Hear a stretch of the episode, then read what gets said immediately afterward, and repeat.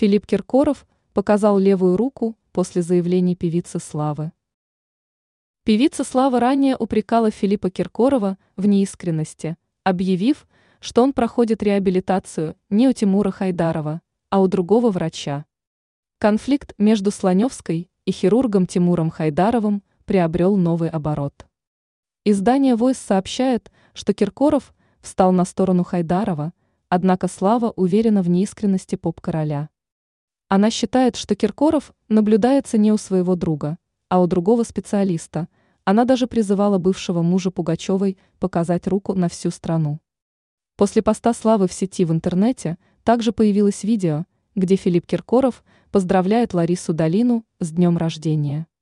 Видно, что руки у поп-короля в повязках. Затем Киркоров в ходе встречи с Хайдаровым попросил показать левую руку.